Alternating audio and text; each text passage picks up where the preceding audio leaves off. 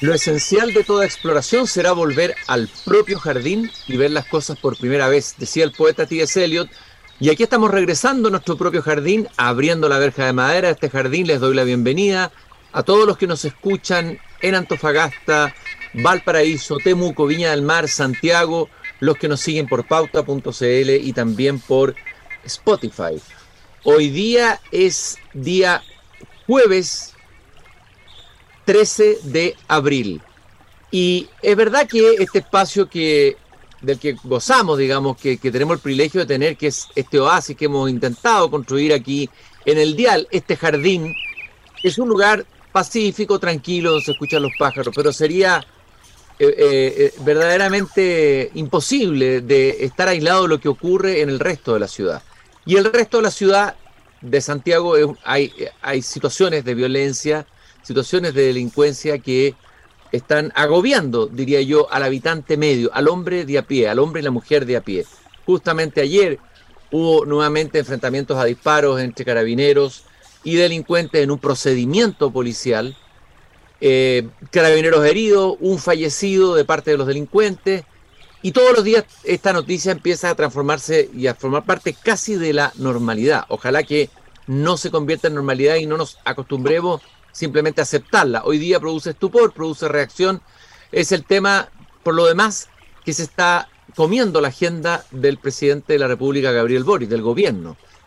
Y hubo una columna que apareció en el Mercurio hace unos días atrás, también una entrevista en el ex ante que dio Sergio Ursúa, economista en la Universidad de Chile, doctor en economía en la Universidad de Chicago, profesor de la Universidad de Maryland, y se llama El poder económico criminal. Voy a leer Simplemente el comienzo de la columna dice que el crimen organizado es un virus maldito, incuba por años y cuando se manifiesta puede ser tarde. La dolorosa muerte de tres carabineros en cosas de semanas a mano de delincuentes deja esa triste sensación. No hay duda de que la situación es grave, pero ¿sabemos realmente de qué estamos hablando? ¿Cuán grande es la industria del crimen y droga que opera en el país? Dos preguntas absolutamente interesante y pertinente que tal vez nos hemos hecho poco y que valdría la pena empezar a hacerse. Sergio, te quiero agradecer que esta tarde pases conmigo desde la distancia en este jardín. Gracias por estar aquí con nosotros. Gracias, Cristian. Sí, ojalá que sea un jardín y no sea el infierno de Dante, digamos, porque la verdad que las condiciones no están como para, estar hablando de jardín. Mucha gente en Chile, lamentablemente, producto del tema que estamos que vamos a discutir hoy día, eh, el crimen organizado, la delincuencia, eh, tiene una situación bastante más complicada que lo que uno eh, desearía. Así que en ese sentido, tratemos de hacer un, tema complicado a menos. Sí, Sergio, lo primero que te, quería preguntar es, bueno, tú defines el crimen organizado como un virus maldito. Este virus ya ha enfermado varios cuerpos sociales, por decirlo así, en Latinoamérica. Eh, y desde tu punto de vista, ¿En qué estado estamos de la infección de ese virus? ¿Qué sabemos y qué podemos diagnosticar? Eh, porque es importante diagnosticar, digamos, eh, eh, si el virus ya, digamos, enfermó completamente el, cuerpo social o es una primera entrada y hay una reacción como de la inmunidad nacional chilena, una cierta inmunidad, entre comillas, sana. ¿Cómo lo, cómo lo ves tú? ¿Cómo lo diagnosticas? Mira, yo creo que no estamos vacunados, eso está bastante claro. Chile no tenía, no, no estaba preparado para hacerse cargo de este, este desafío. Eh, es bien evidente a esta altura que el país eh, está lidiando con una industria que está consolidada y que empieza a manifestarse eh, y lamentablemente también como lo, planteo ahí en la columna cuando esta cosa se empieza a manifestar es que está, es tarde ¿ah? porque el virus está está se ha tomado varios órganos de tu cuerpo cuando cuando la cosa empieza a complicarse y lamentablemente lo que ha ocurrido acá, creo, si en perspectiva, eh, por las cosas que uno, uno, observa, por la experiencia de otros países, que, Chile lamentablemente eso hay alguna algún desconocimiento, sino ingenuidad respecto de cuán rápido este, este tipo de industrias se desarrollan, eh, es que probablemente las inversiones necesarias para poder impulsar este negocio se hicieron hace varios años. Eh, y, este negocio que hoy día está, insisto, consolidado, ha aprovechado eh, situaciones, digamos, ajenas. Eh, y uno incluso debería incluso pensar hasta dónde son ajenas, ¿cierto?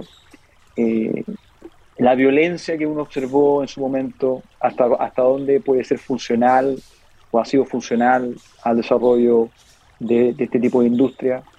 Eh, creo que eh, la lentitud con que el Estado actuado respecto de eh, la contención de esto, la sociedad, en una sociedad que no estaba acostumbrado a lo que significa esto, porque convengamos que no estamos hablando de unos chicos que están vendiendo unos papelillos de, marihuana en la plaza, de eso no estamos hablando, aquí estamos hablando de un crimen organizado, de una industria consolidada que empieza a mover todo tipo de cosas, ¿cierto? que tiene redes de apoyo, que tiene eh, redes de corrupción, que debe tener probablemente algún pie importante en la política, que tiene un componente importante en el lavado de dinero, eh, que ha utilizado quizá el proceso migratorio para expandirse, la distancia, la dificultad de carabineros para poder desarrollar su trabajo, para crecer. Esa configuración eh, no hace más que simplemente confirmar lo que uno teme. Es que si uno observa la experiencia de Colombia, de México, de Bolivia respecto de esto. Estas son, estas son industrias que son rápidas, son inteligentes, son súper productivas y tienen el dinero. Y tienen el dinero.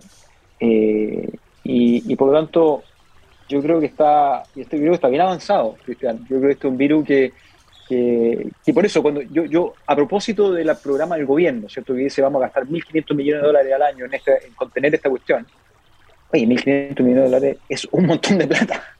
¿Por qué tanta plata? Bueno, porque esta cuestión tiene que ser muy grande. Eso, es casi es una cosa obvia. Eh, y, la sociedad tiene que empezar a contener conciencia, más allá de los, de los hechos lamentables que ha, que, ocurrido con carabineros, ¿cierto? Pero que ese tipo de cosas van a continuar.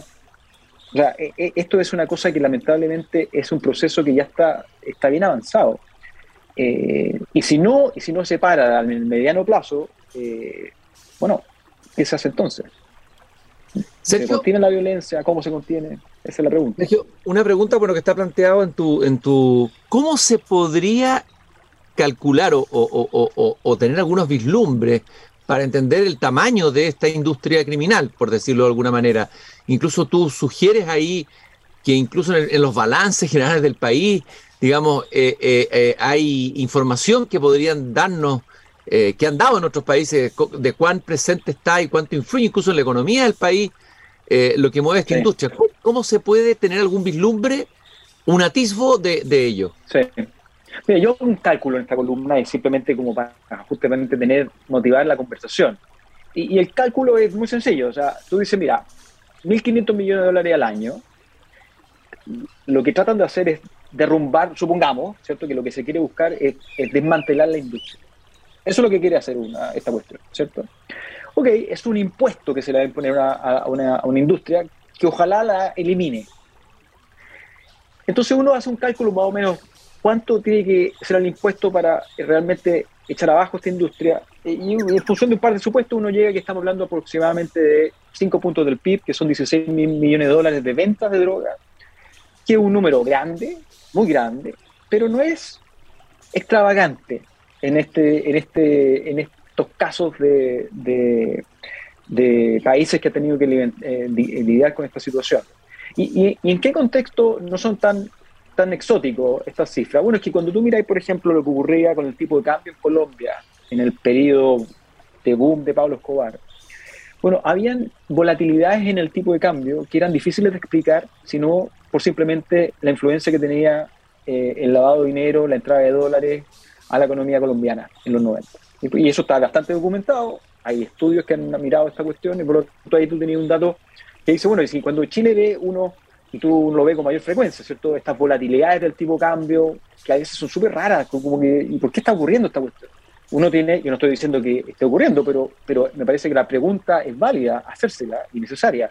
Bueno, ¿qué es lo que hay detrás de, estas volatilidades?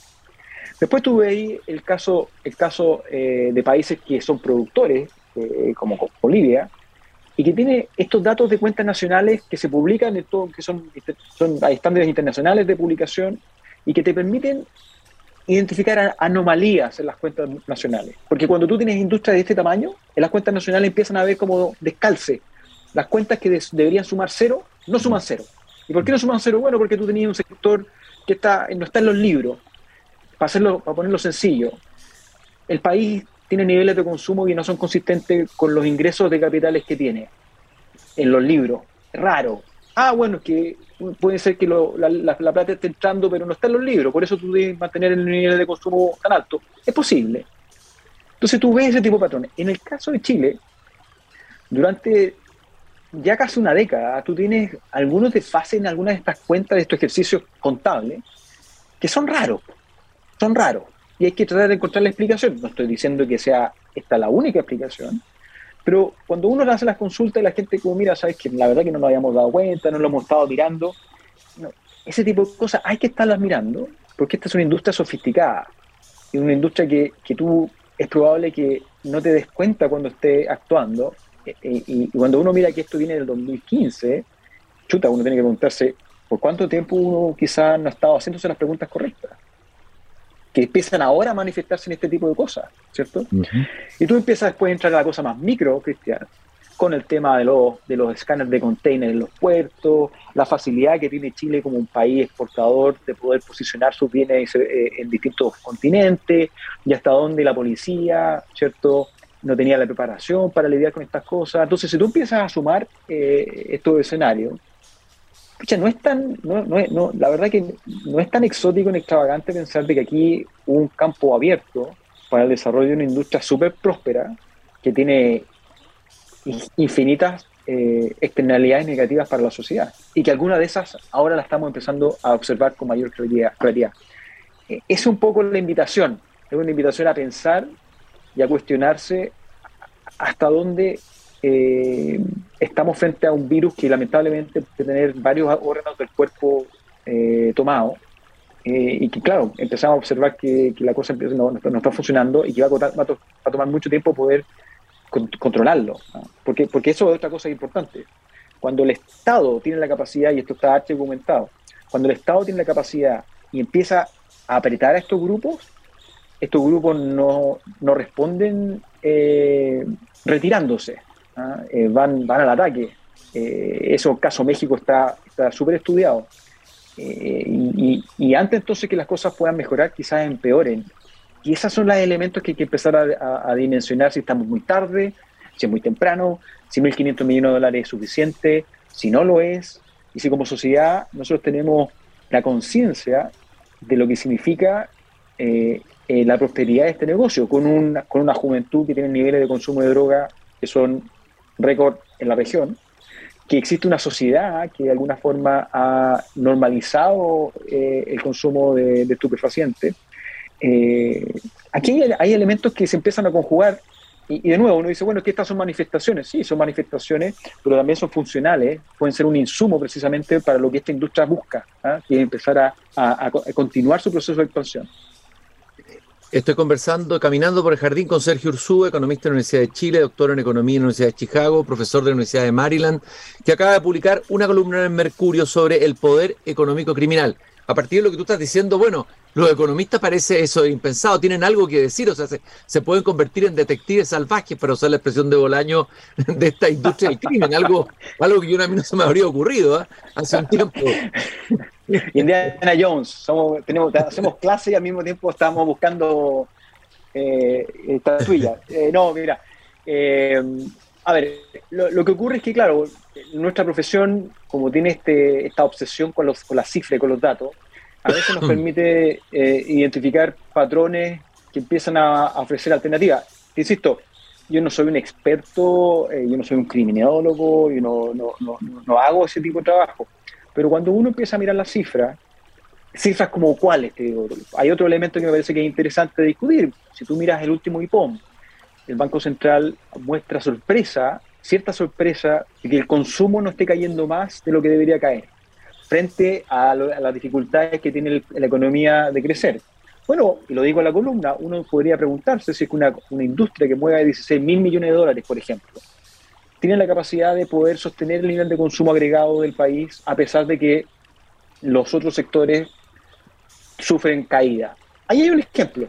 Entonces yo no, yo no estoy diciendo que esa sea, eh, sea la verdad, pero una hipótesis que hay que investigar. Y aquí hay eh, instituciones del Estado que pueden mirar este tipo de cosas, Servicios de Puerto Interno, el propio Banco Central, eh, partes del Ministerio de Hacienda, ¿cierto? lo que es aduana, la policía, o sea, hay que empezar a juntar no, a preguntar, a mirar esta en serio. El servicio impuesto interno, eh, lo que entiendo es que el servicio impuesto interno en Chile en general funciona mejor que en otros países de América Latina, donde también tenemos crimen organizado. O sea, en Argentina la opacidad es total.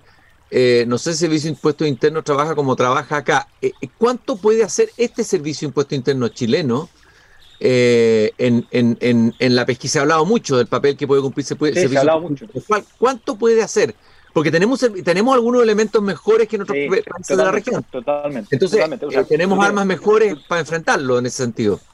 sí, totalmente. O sea, el servicio impuesto interno tiene datos. Servicio, servicio impuesto interno tiene datos y esos datos hay que empezar a utilizarlos. Hay que cruzar la información.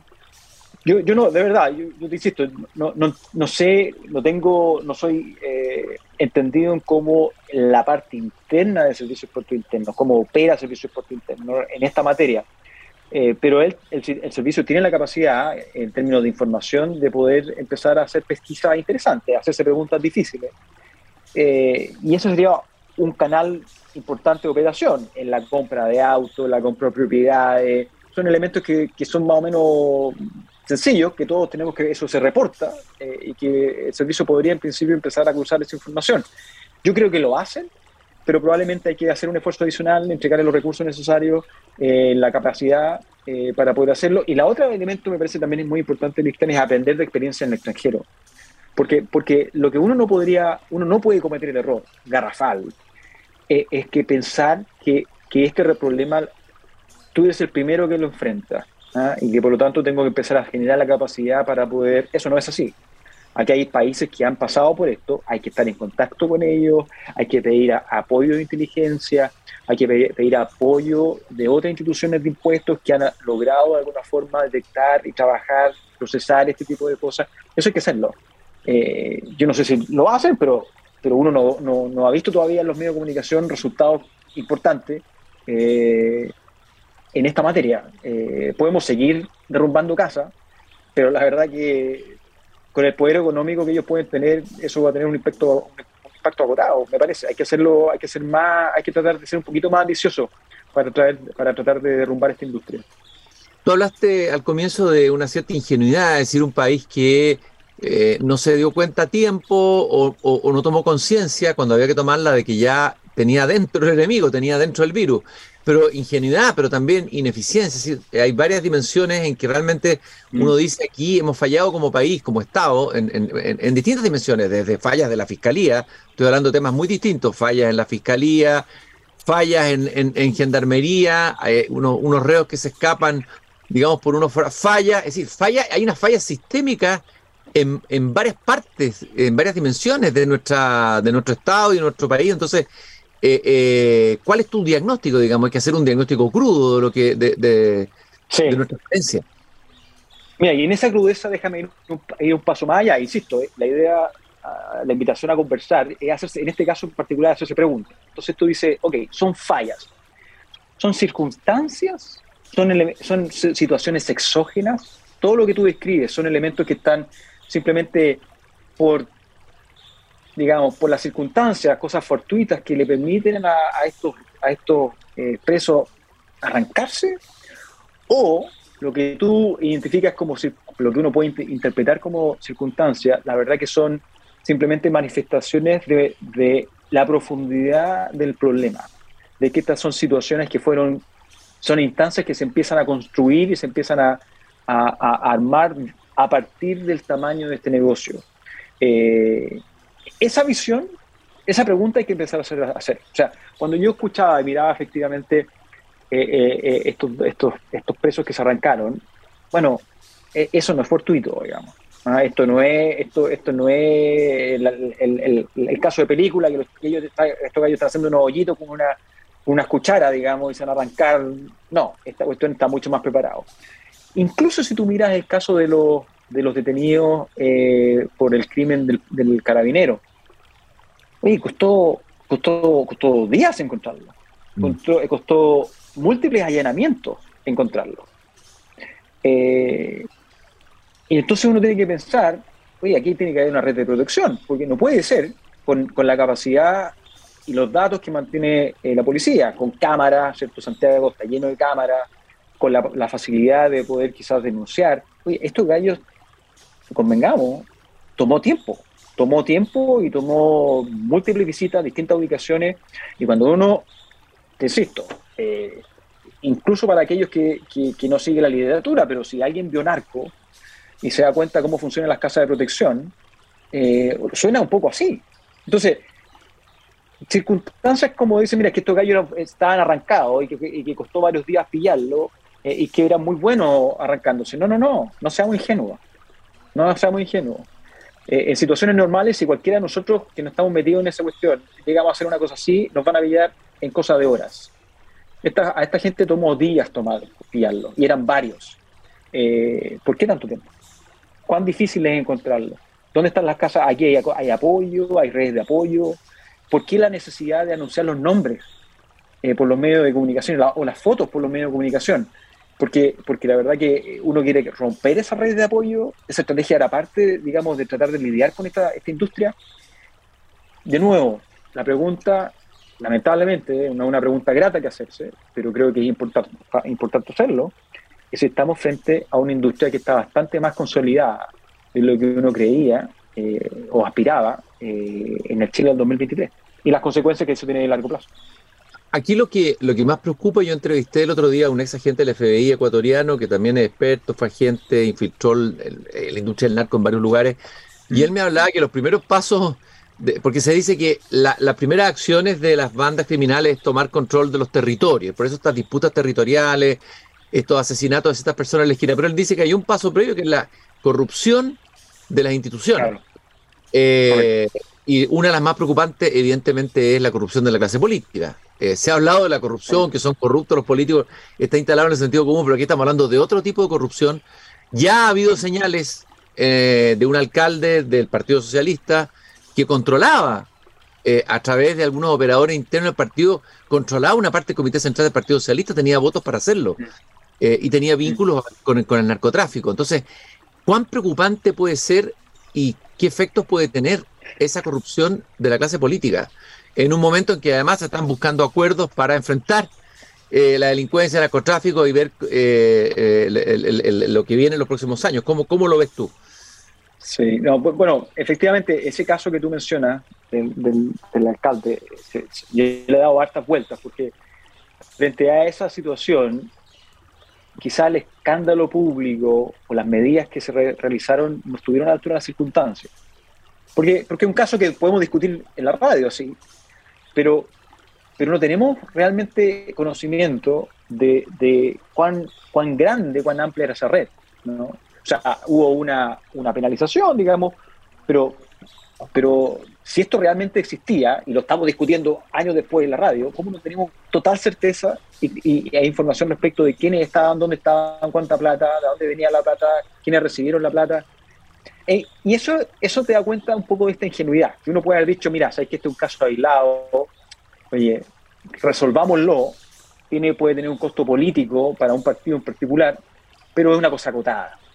Yo insisto, yo creo que ese momento de ingenuidad hay que ponerle fin. Porque esto puede ser mucho más grave, puede ser más profundo, puede tener un mayor tamaño y las consecuencias de largo plazo para el sistema democrático, para la toma de decisiones, para la tranquilidad de las personas, para el futuro de, los jóvenes, eh, puede ser hipotecado con facilidad. Esto no es ciencia ficción. El, los narcoestados existen, se producen no son circunstanciales, son, son proyectos de país, son proyectos, son inversiones destinadas a tener un resultado. Eh, hay que empezar a tratar de eh, ponerle todas las barreras del mundo para efectos de poder contener eh, ese escenario, que, insisto, es increíble que lo estemos discutiendo, hace 10 años atrás esto hubiese sido impensado, pero que es un escenario posible.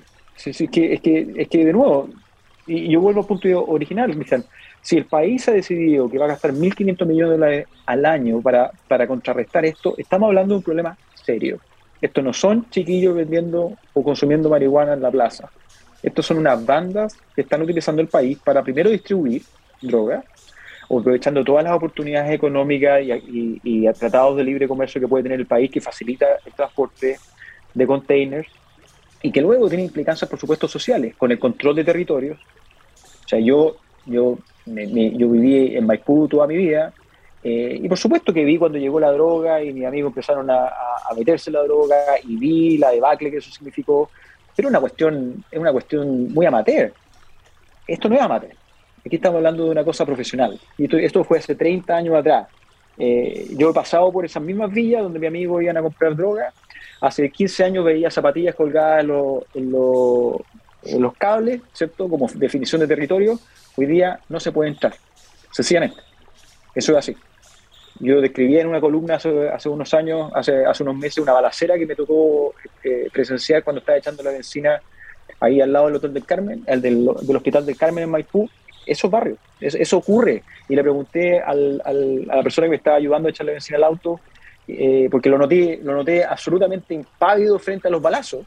Y, la persona me decía, mira, es que si esto pasa todos los días, si esto estamos nosotros, pero sí, pero si está el hospital acá al lado, Carabinero está acá al lado pero pasa todos los días, me dice. Si esto es, esto, esto es así, no, no, te puede sorprender, me dice. Eh, bueno, esa es la realidad. Y, y, ante esa realidad, entonces, cuando uno empieza a mirar las cosas macro, hay que hacerse las preguntas difíciles. Una pregunta que habría que hacer retrospectivamente, porque bueno, esto se puede llevar, evidentemente hay que estar en alerta, pero también te puede llevar a la paranoia y bueno, y las teorías del complot. por supuesto. Pero al mismo tiempo uno, uno, no puede ser ingenuo, digamos, o sea, uno tiene que caminar ahí entre entre dos estados de ánimo difícil. Pero si uno se retrotrae a octubre del 2019, porque todo esto se acelera, esto estaba antes. A ver, eh, ¿cuánta No tengo respuesta. No tengo, no, tengo la respuesta. ¿Cuánta influencia pudo haber tenido la industria del narco? Son, estamos hablando de mafias grandes, eh, para de alguna manera usar ese estallido para eh, hacer un avance significativo en los territorios, no sé. Uno podría hacer la, gente que entiende, o sea, totalmente, me parece que es súper importante hacer esa pregunta, pero hay que hacérsela en forma seria, es decir, y, yo he escuchado a la gente que trabaja eh, con datos eh, y que ha medido el avance de, lo, de, lo, eh, de la toma de territorio, pongámoslo así, por parte de los narcos. Y me parece que el consenso en el grupo es que esos hitos, ese proceso que tomó varios meses, fue muy funcional a, a esos avances. Eh, eso es, esa es la lectura que hago yo de las cosas de, de quienes han mirado la información y entendido al respecto. Ahora, si tú quieres ir más allá, si esto fue planeado, no tengo idea. O sea, no, no lo sé. Pero que fue funcional, si puede ser funcional al desarrollo de esta industria, por supuesto. Por supuesto que puede ser funcional. Y, uno no debería sorprenderse. Lo mismo que es eh, la visión que durante, durante años, digamos, eh, puso a la policía en jaque, digamos, en, cuanto a su labor por supuesto que también puede ser funcional, no me cabe ninguna duda. O sea, si uno estuviese en ese negocio, si cualquier ser humano que tiene los incentivos para, para hacer crecer ese negocio ilegal, ¿cierto? Oye, ahí los costos te bajaron muchísimo. Los costos de, producción, ¿cierto? De tu, de tu servicio de crimen bajaron muchísimo. Eh, y sobre todo cuando estás exportando. ¿ah? Cuando tú estás exportando y esta cuestión empieza a facilitarte, oye, pero esta cuestión puede ser una, una gran oportunidad. La, la, droga, lamentablemente, las fuerzas del mercado operan eh, y por lo tanto ese tipo de oportunidades podrían haberse producido. No tengo certeza, pero, pero creo que son temas de investigación para todos aquellos académicos jóvenes que están preocupados de esto. El llamado es a mirar los datos y entregarnos esa respuesta, porque Chile no se puede dar el lujo de mirar esto con agilidad. Bueno, una conversación inquietante pero iluminadora hemos tenido con Sergio Ursúa esta tarde, economista de la Universidad de Chile, doctor en Economía de la Universidad de Chicago, profesor de la Universidad de Maryland. Muchas gracias, Sergio, eh, por esta reflexión tan necesaria, esta pérdida de la inocencia que tenemos que tener como país, casi como un duelo que tenemos que hacer eh, para mirar de verdad y de frente la verdad y no seguir ocultándola, puesto que mientras más ingenuos sigamos siendo, evidentemente que esta industria competitiva, esta sí que es competitiva, eficaz, avanza a pasos gigantes. ¿ah? Así es. Ojalá sí. Eh, ¿Qué te puedo decir? Absolutamente yo creo que el llamado es justamente a perder esta, esta ingenuidad. Eh, y de nuevo, yo creo que es importante no llegar a teorías conspirativas, eso es súper importante, pero, pero la forma de hacerlo es con datos. ¿ah? Entonces, eh, insisto, veamos la información, cuéntenos qué pasa, saber qué ocurrió, dónde estamos, eso me parece que es fundamental. Y el siguiente paso en este esfuerzo para poder tratar de batallar contra esta, contra esta industria que yo creo que está bien consolidada en Chile. Te reitero mis mi gracias, Sergio, por tu participación En, en, esta tarde. Un gusto haber conversado contigo. Agradecer a todos los que nos están escuchando, también al Grupo Viva, comprometido con la sostenibilidad en los barrios y llevando la cultura al interior de la empresa y Fundación Irarrázaval. Todos los lunes conversamos con los profesores de Chile. Nos encontramos nuevamente mañana aquí a las 8 de la tarde cuando vuelva a abrir la verja de madera de mi jardín. Hasta entonces.